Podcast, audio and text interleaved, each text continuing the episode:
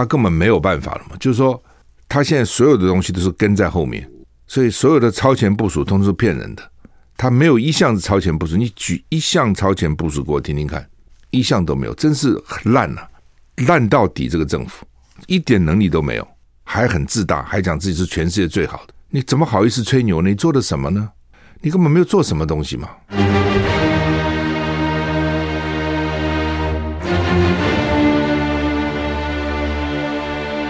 赵少康时间，吃喝玩乐骂，和我一起。快意人生，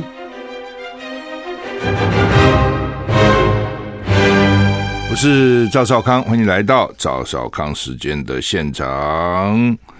台北股市粉惨啊，现在跌三百三十五点，开盘就这样跳水哈，跳到水里了哈。为什么？台股昨天还涨一百三十点呢，今天喜安诺。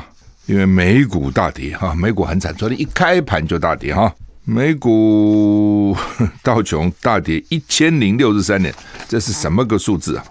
跌了三点一二个百分点，纳斯达克大跌六百四十七点，跌了四点九九个百分点，S M P 五百呢跌了三点五六个百分点，费城半导体大跌了五帕，欧股呢傻傻的还跟着上涨，英国上小涨零点一三个百分点。法国、德国跌不到零点五个百分点哈，啊，美股很惨，美股很惨哈，而且美股很惨呢，每个个股也都很惨哈。苹果大跌了五点五七个百分点，亚马逊大跌了七点五六个百分点，哦，他们这一跌都很凶。阿里巴巴跌六点六八个百分点，波音跌四点一四个百分点，迪士尼跌了三个百分点，那个脸书好惨，跌六点七七个百分点。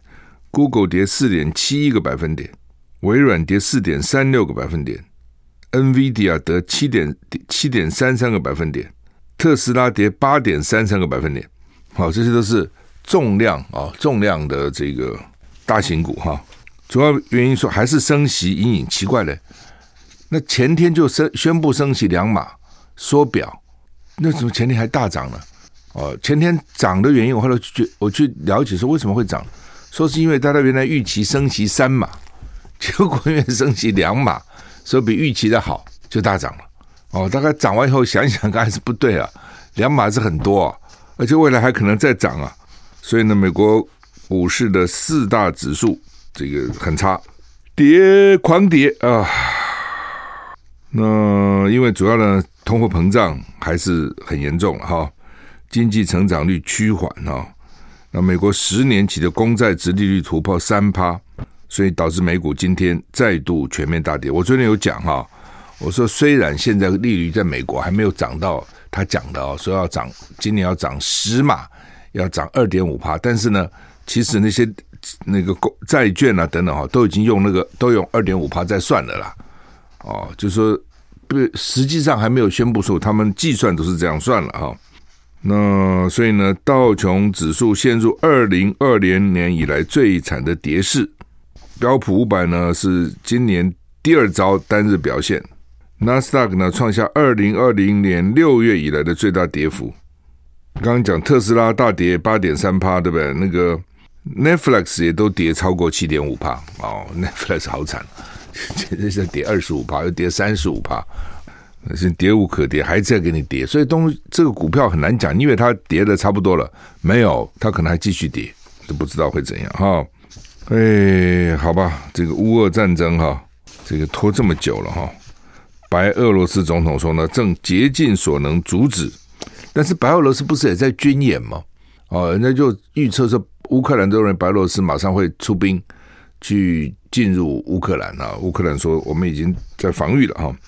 那到现在已经为止超过两个多月，超过七十天了。白罗斯独裁总统卢卡申科，这个很独裁的人啊，五日接受美联社记者面对面专访时说呢，他没有预期到乌俄罗斯在乌克兰的军事行动拖这么久。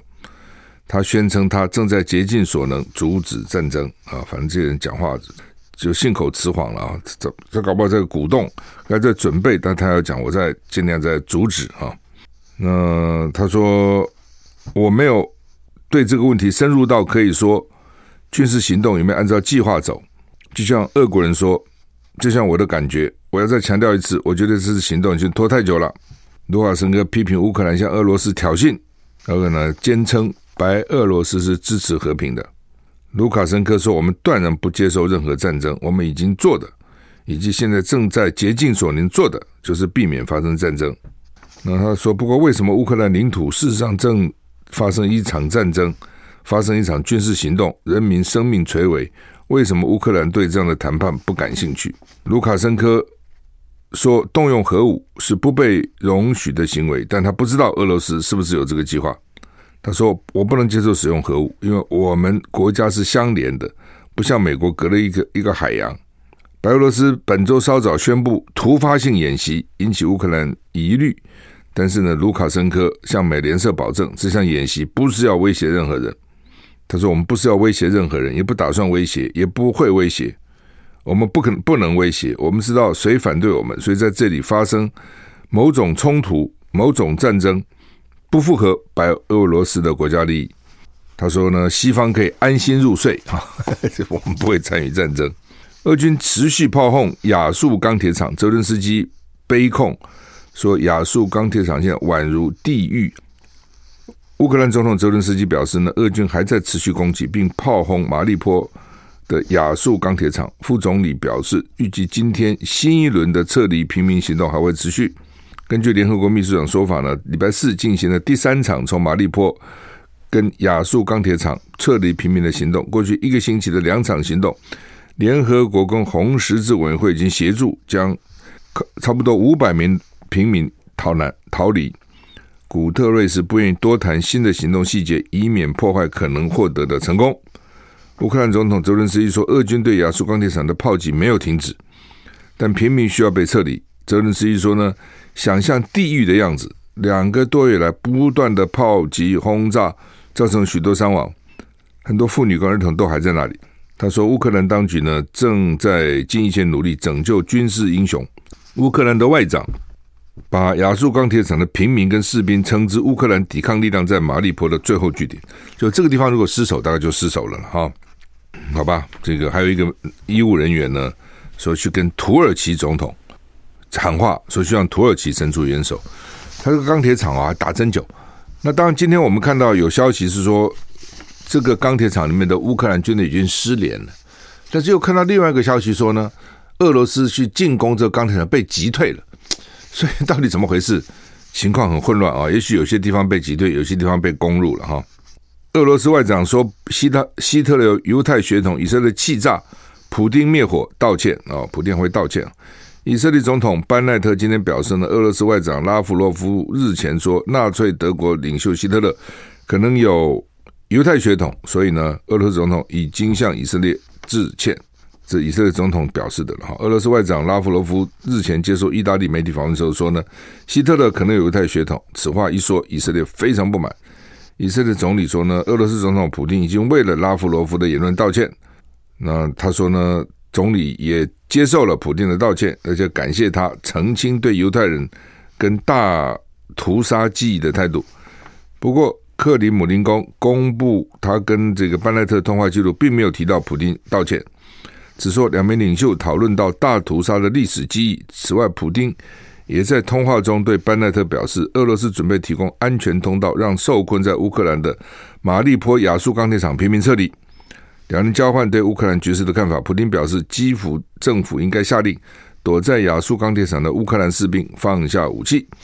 另一方面呢，法新社报道，欧盟提议制裁俄罗斯退役体操选手卡巴耶娃，因为他涉及克里姆林宫宣传活动，而且据说他跟普丁关系紧密。卡巴耶娃是国家媒体集团董事会主席，这家控股公司掌握俄罗斯几乎所有的国家媒体大量股份。过去，普丁曾经否认。卡巴耶夫是他的情人，哇，这关系很密切哈。好，那么南非首位非裔同性恋者呢，尚皮耶担任美国的白宫发言人。对不起，不是南非啊，首非裔首位非裔啊，非裔就是黑人呐啊，黑人同性恋，黑人也不是第一个去去在白宫当官的了，同性恋不是第一个白宫当官，只是说黑人的同性恋啊，这个特别把它拿出来讲是什么意思哈？新闻。美国白宫宣布，新闻秘书沙奇将离职。其实那个沙奇表现我觉得还可以，以缺由副新闻秘书向橡皮耶接接替。橡皮耶是白宫第一个非裔跟 LGBTQ 族群发言人。白宫宣布，沙奇将会是十三日离职，新闻秘书职务将由首席副新闻秘书尚皮耶接任。尚皮耶成为白宫史上第一位非裔跟 LGBTQ 发言人。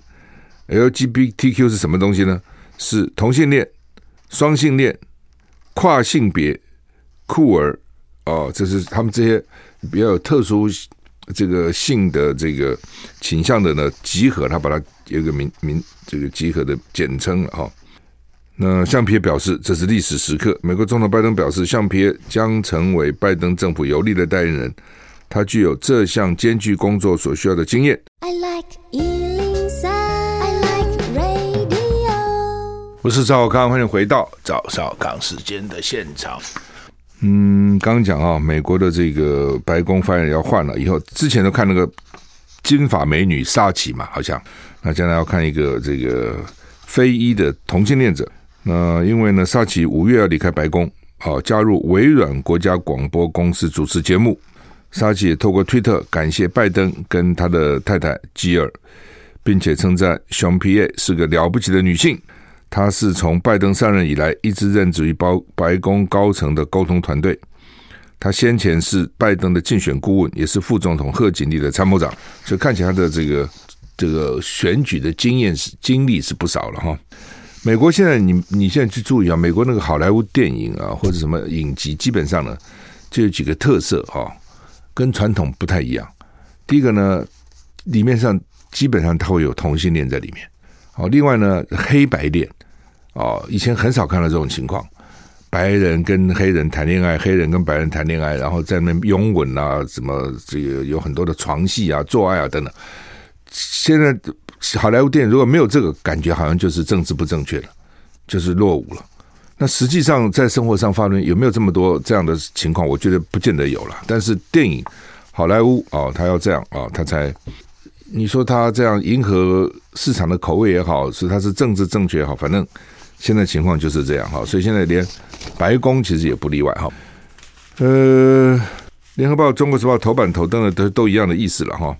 快筛阳就是确诊，这什么意思哈？就是 不用到医院去了，就这个意思，不用去那个急诊室做 PCR 了，他根本没有办法了嘛。就是说，他现在所有的东西都是跟在后面，所以所有的超前部署都是骗人的，他没有一项是超前部署。你举一项超前部署给我听听看。一项都没有，真是烂了，烂到底！这个政府一点能力都没有，还自大，还很自大，还讲自己是全世界最好的，你怎么好意思吹牛呢？你做的什么呢？你根本没有做什么东西嘛，对不对？台湾之前人家流行 Alpha Delta，我们没有，最重要的还是我们机场守好，机场也没守好，但是呢，至少这是好守了，机场其实很好守了，然后再加上我们大家人人民自律嘛，自己都牺牲掉很多的。自由对不对？只要一违规就重罚、重罚、重罚，哦，搞得大家这个真的是鸡犬不宁。我们等于过渡了很多权力给政府。那好吧，那大家因为怕染疫嘛，所以呢也就认了嘛。那你现在 Omicron 就不一样了。那我不解释说，其他国家都已经经历这一段了，你看也看会了，你看看人家怎么做的，应该也知道了嘛。他就不相信，你知道吗？他就认为说哈，我们还是跟以前抵抗 Alpha、抵抗 Delta 一样，抵抗 Omicron，认为不会。我认为他的心态还是觉得不会。如果他现在觉得会，他就不会这样嘛，对不对？那你现在一方面你说要跟病毒共存，但是人人家跟病毒共存是人家已经经过前面那个阶段，人家现在都往下走了。你看韩国最多一天六十二万，你都几百万的、几千万人染疫了，然后从中间得到教训。那你看到人家走过这一段。你总也得一些教训吧？就你做了什么呢？你快筛快筛剂不够，药品药品不够，医院医院紧张，这都你看到国外都发生过的，不是没有发生吗？你如果是第一个，你说我不懂这个病毒是新的，那情有可原嘛？那不是这样子啊，对吧？那你到底搞什么鬼嘞？光那个药，当时我们就一直在讲的，我最早讲的啦，说你这药不够嘛？你买个一万份，人家日本都买几百万份。美国买几千万份，对不对？你买一万份不够嘛？他就不肯买啊！哦，您那时候早买一点也可以多买一点。你现在第一个买到不多，第二个呢，可能你所有的订单人家不能不见得都给你嘛。然后呢，开始呢小气的要死，大概有我们大概有六七千个人吧，还是七八千个人中重症，他只给了六百份还八百份药出去。哦，你其实你你干嘛啊？哦，美国你看现在，你只要到那些连锁药局去，美国很多这种连锁药局，美国小药局很难活了，都是大的连锁药局，在那边一一测阳性，他立刻就给你五天份的药，免费，对不对？我们还自己吹牛，我们的健保做多好，老美那个健保还不其实比我们差，真的是其实比我们差，但是呢，所以他被批评很多嘛。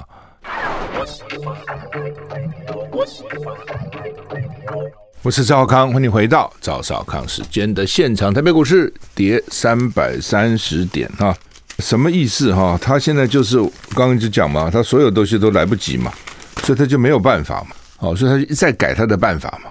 原因就在这个地方嘛。前年前年口罩不够哦，他可恶就可恶在这样，口罩不够的时候就开始跟我们讲说不需要戴口罩，记得吗？在还在电视上宣导不用戴口罩，然后呢，接着疫苗不够。哦，然后呢，还排斥人家 BNT 疫苗，然后接着呢，就是快筛不够，然后我这几天搞这个实实名制啊，已经搞出去了，发掉了三百万份了哈，一千五百，因为每个人每份五个嘛，一千五百万剂，已经台湾一半人都有了，你是你不是这样算？什么叫台湾一半人都有？台湾一半人都没有啊？什么一半人都有？他他的意思说，一个人拿了五个去就分给其他人，不一定，他为什么要分给其他人？他一个人都不够了嘛？你以为五五 G 很多不多啊？对不对？很多地方都要你证明过看看你到底是不是阴性，我才让你进来或等等之类的，所以也不敢乱给啊。你拿到五 G 你就排了半天队，你就全部都发给别人了，不太可能吧？哦，说什么叫做一千五百万 G 已经这个超过台湾人口一半了？这讲就很怪这个话哈，而且什么不能太便宜，太便宜大家会囤积什么等等之类的。就很无聊嘛，无能又自大。我讲，然后再讲一加上意识形态，甚至可以讲还可以讲无耻，就是你做成这样，你今天要赶快道歉了。我真的做不好，还这种说大话，哎，真的是哦，给他气死。那他现在已经没办法了，一直在改啊，对不对？原来就是说，哦，你可以到医院去快筛，原来不是这样讲嘛，所以大家到医院快筛啊。那后来发觉不行了，我们都到医院快筛，医院筛爆了。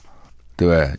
那就怎么办呢？就是说你在你你现在在家里筛哦，家里筛阳才可以去医院筛。那家里筛阳到医院筛也挤爆医院了。你以为你每天几例啊？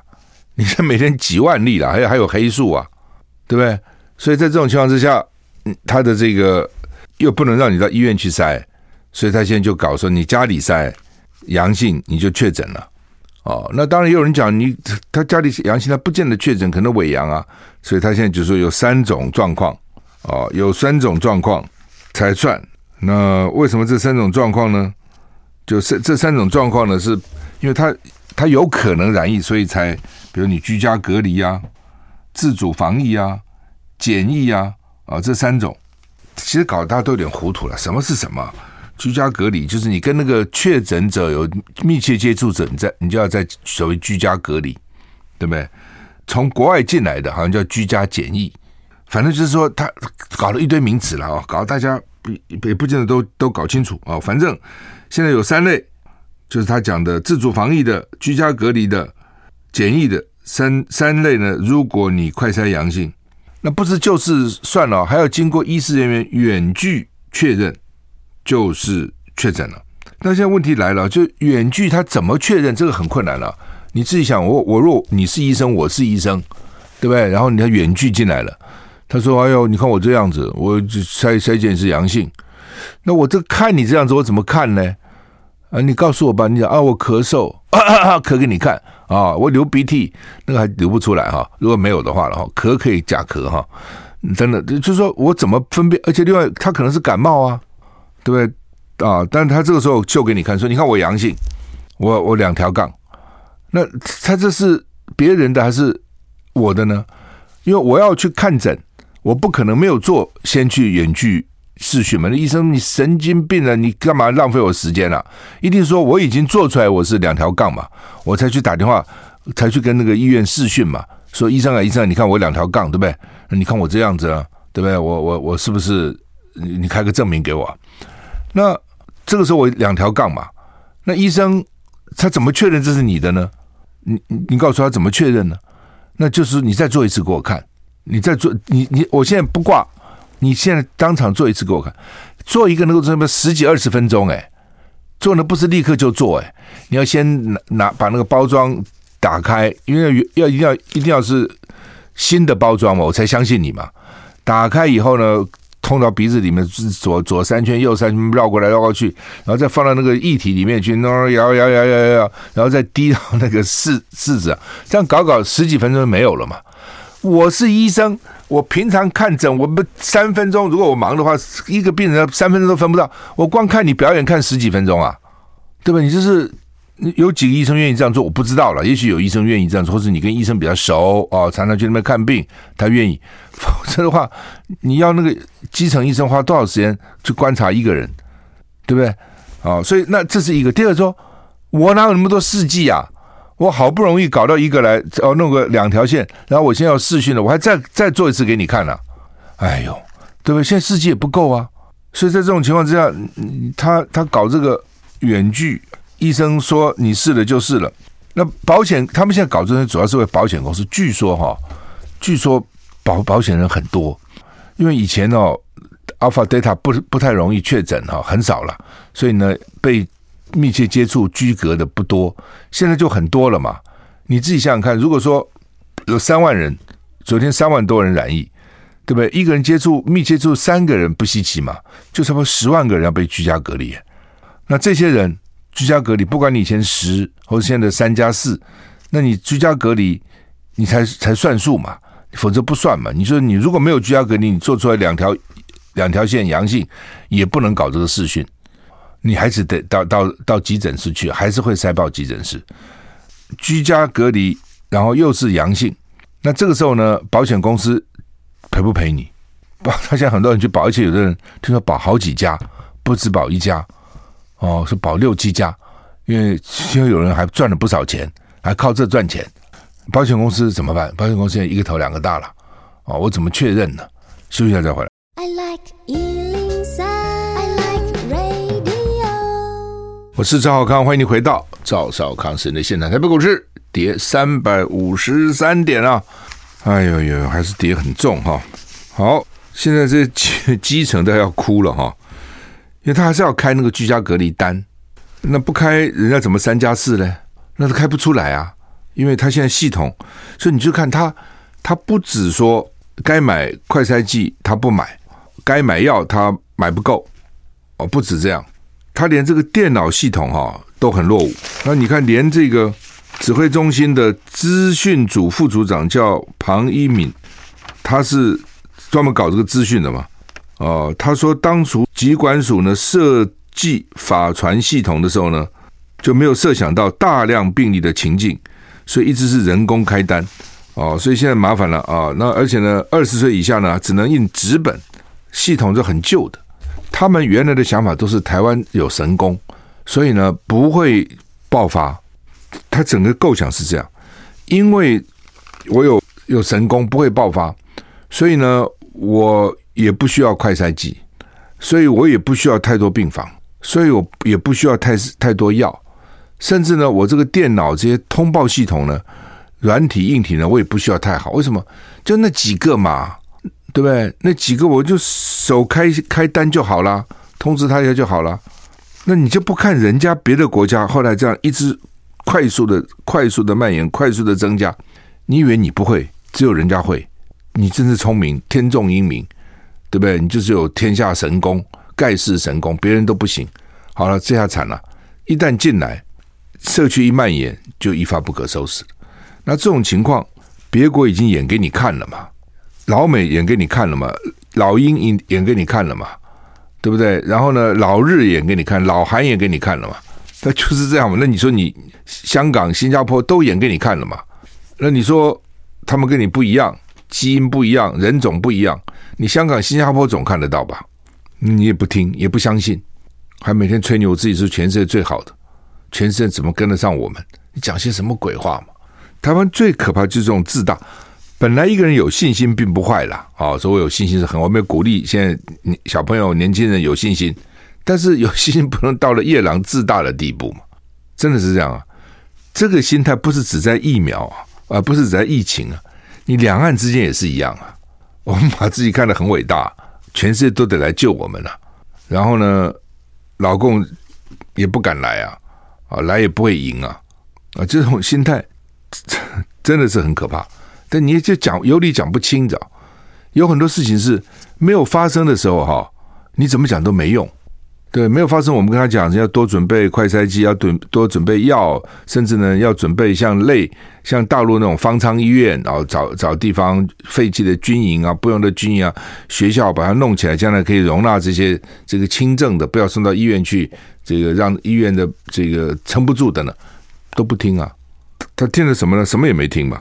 那现在你就看出来就是不够啊，那不够，现在哎，他很阿 Q，不够就不够嘛，对不对？医院不够哦，那你就在家塞啊，然后呢，病床不够，你就在家住啊，你就不要到医院来啊。所以原来七十岁以上要到医院，后来变七十五岁以上，现在变八十岁到，因为什么？医院不够了，将来不稀奇，我们会变成全世界的奇观，一百岁以上才能来住院，那人不就少了吗？所以他整个因为不够，学校也学校搞得很惨。军队军队其实也搞得蛮惨的，因为这是容易传染的地方嘛，很多容易群聚，比如说工厂哦，特别是外劳，因为他们都要住一起，集中生活，余下来几百个几百个，老人院、学校、孩子，现在家长很头痛啊，小孩子学校得了以后回家，家长怎么办呢？很多家长就因此也被传染了，不是大人传给小孩，是小孩传给大人了。那当然也有可能在学校里面，老师传给学生也有的，但是我相信学生传给老师可能更多。老师风险更大，就是这样哈。那那现在因为没办法了，所以刚刚就讲嘛，就随便了嘛，对吧？还在告诉你说高峰可能破十万、十五万，到那个时候呢，黑数也不管了，什么意思呢？他管不了了。哦，他说不是我的检验能量，他检验能量，台湾一年一天他最多就是做个二十万个、二十二万个，最多这样。对，当你到十五万个时候，就表示说你已经二十万都做了，有十五万个阳性嘛，他的确诊嘛。对不对？那二十万，那其他呢？其他想做就做不到了嘛。所以这是为什么就有很多黑数了。这是一个。第二个，我刚刚讲说，现在之所以有人要去拿医生证明什么，第一个可能就是他有保险了，第二个他可能要请假了。其他的很多人哈、哦，他也不做，对不对？因为他有三分之一是无症状嘛，他不做。有症状的做了，他也不见得讲啊，他就算了，默默的。这种人一定很多了，默默待家里嘛。对不对？这时候不要往外跑了啦！我相信有的人还照往外跑了，但这个时候呢，他也不讲，这就是所谓的黑数，因为他不需要证明嘛。当我不需要证明，我跑到医院挤拿个证明干什么呢？你们也讨厌我，我去，呃，我去那等半天，我不需要，说我就不去了嘛。药你也没什么好药给我，对不对？他那个辉瑞的药啊，什么那些药啊，不是那么容易，他只要复合那十三种才可以啊。哪十三种呢？第一个呢，要十二岁以上；第二个，体重要超过四十公斤，哦，没有使用氧气，发病五天之内，或是六十五岁以上，癌症、慢性疾病、吸烟等，有十三种危险因子才可以领这个药，还不是每个人都可以。我们休息一下。我是赵少康，欢迎你回到赵少康时间的现场。台北股市现在跌三百七十四点，哈。呃，联联合报这边报道说，行政院改组了哈，它叫组改哈，就是要立法院在二零一零，今年今年哪一年了？今年二零二二，在二零一零十二年以前就三度通过行政院组织法修正案。行政院现在下面有多少个部会呢？三七个部会，希望整并成二十九个，就现在拖了十二年，到现在都还没搞。第一个，我们的部会实在太多，那么小小一个台湾。搞那么多部会，搞那么多部会首长，哦，第一个薪水当然要多发很多。每个部会他有个有一个首长，就两个到三个副首长啊、次长啊、副署长啊之类的，对不对？副主委啊，第一个。第二个呢，你事情就很难统一嘛。你分工分的太细以后啊，很多事情要要统合部会的。你自己想想看啊，不要说一个部会，一个公司里面不同部门之间协调都很困难。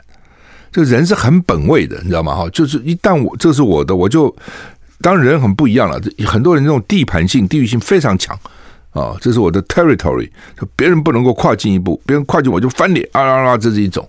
另外一种呢，就都是我对你错，我为什么跟你协调呢？啊，等等。所以呢，当你一个公司里面协调都很困难，一个部会内部的协调都不容易，你要跨部会协调是很困难的。哦，所以大家很奇怪，说我们搞那么多政务委员干什么？政务委员叫做不管部会的部长，政务委员基本上很常常就是协调各种部会之间。不同的意见，另外有的时候部会跟部会之间呢，他就要常有很多协商会议。比如说我那时候在环保署，我们就有环保署内政部部署会议。我们跟这个，比如说跟这个农农委农委会也有会署会会议。我们跟卫生署也有署署，就是跟我们比较有密切关系的业务，定期我们就要开这样的会，双方啊，这个署长部长大家一起开，有什么问题需要协调，要这样开。很浪费时间，也很麻烦。而且开完会是不是就能解决呢？也不见得能解决。哦，关个流浪狗，那环保署跟农委会就搞半天，大家都不想管流浪狗，谁想管流浪狗呢？对不对？要杀狗，谁想去杀那个狗呢？谁想去抓那个狗呢？所以大家就推哦，农委会就推给环保署，环保署就推给农委会，很多这样的事情了，好吧？那现在呢？原来这环环保署说要升格，叫做环境资源部。哦，那个时候呢，又搞得太大，什么都推到环保署。就环保署现在大概一千个人了，原来的环境资源部要变成超过一万个人，什么都到环保署里面去了。哦，水利局也到环保署，因为水啊，水资源呢，环境资源部啊，跟资源有关的都属于环保环境资源部啊。所以农这个水水利局也到环经济部，那是在经济部的，到环保部里面去了。然后国家公园，那这也是国土规划，国家公园也到环保部里面去了哈。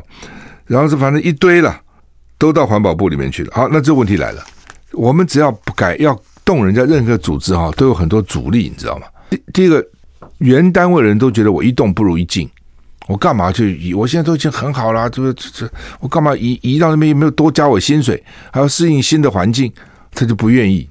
以前光有些部会要把它。要整并，要等于是没有这个部会哇，那些部会的人跑到立法院去陈情啊，找立委啊，反对啊等等，就搞这些东西哦。连那个时候要成立一个廉政署、廉政处啊，调查局都反对，所以怎么从我里面拿出去了？我这部会就少了啊，等等啊，少了这个单位啦，等等，少了单位就少了资源了，而且没面子，为什么从我这边拿走呢？所以当时呢，这些东西要并到环保部里面哦，那其他单位也有各种意见。所以吵了十几年，现在呢，好了都不动，都在原地。我看环保署没有增加什么嘛，哦，就增这个增加了什么？增加了气候变迁署，增加一个，因为 那还是原来环保署里面的嘛。哦，这个蔡玲仪啊，在在他可能会当署长，他现在负责这个方面，就是说他就是原单位，比如说原来环环保署变成环保部，那原来很多处呢变成署，就这样，原单位膨胀升级。那意义有多大呢？就跟原来原来的构想其实差蛮远哦，因为他们也觉得啊，不要再拖了，再拖什么都搞不成了，干脆先给你升个部吧。哦，其实署跟部部跟署没有什么差别，署长的待遇就是部长的待遇啊。哦，署长出去在国外，人家都称你部长啊。好了，那本来是说成个部以后，就趁机把跟环保有关的都纳进来，跟资源有关的纳进来，所以就是环境资源部。那现在呢，资源纳进来不成。所以呢，又回到原原位。从这边你就知道说，在台湾就是这样子，它有很多的阻力啦。除非你那个首长是很大的魄力，排除各种阻力啊，否则的话呢，默默的你的原来的构想就被干掉了。所以呢，到最后就变成这样子哦，什么也没动。所以环保团就不高兴啊，说弄半天搞什么鬼啊？就是这样子，好吧？联准会昨天升息二码，那我们的专业会不会升息？会哦，只是你要升息一码，升息半码，跟着升息两码。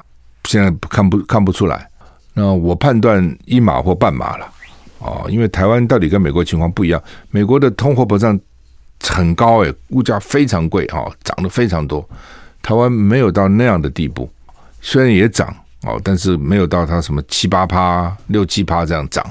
那当然你的内容不同了，我们去算那个物价上涨 CPI 那个内容不同，有很多应该算进去，它也没算进来。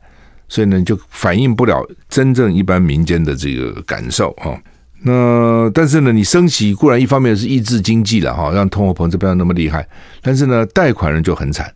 美国贷款人没有台湾这么多，就是美国不见得像台湾买房子这么大家都要买房子。美国很多年轻人租也很好啊，他不一定要买啊。那台湾呢，大家都总觉得有土是有财，最好有一个房子啊。那房子你怎么可能不贷款呢？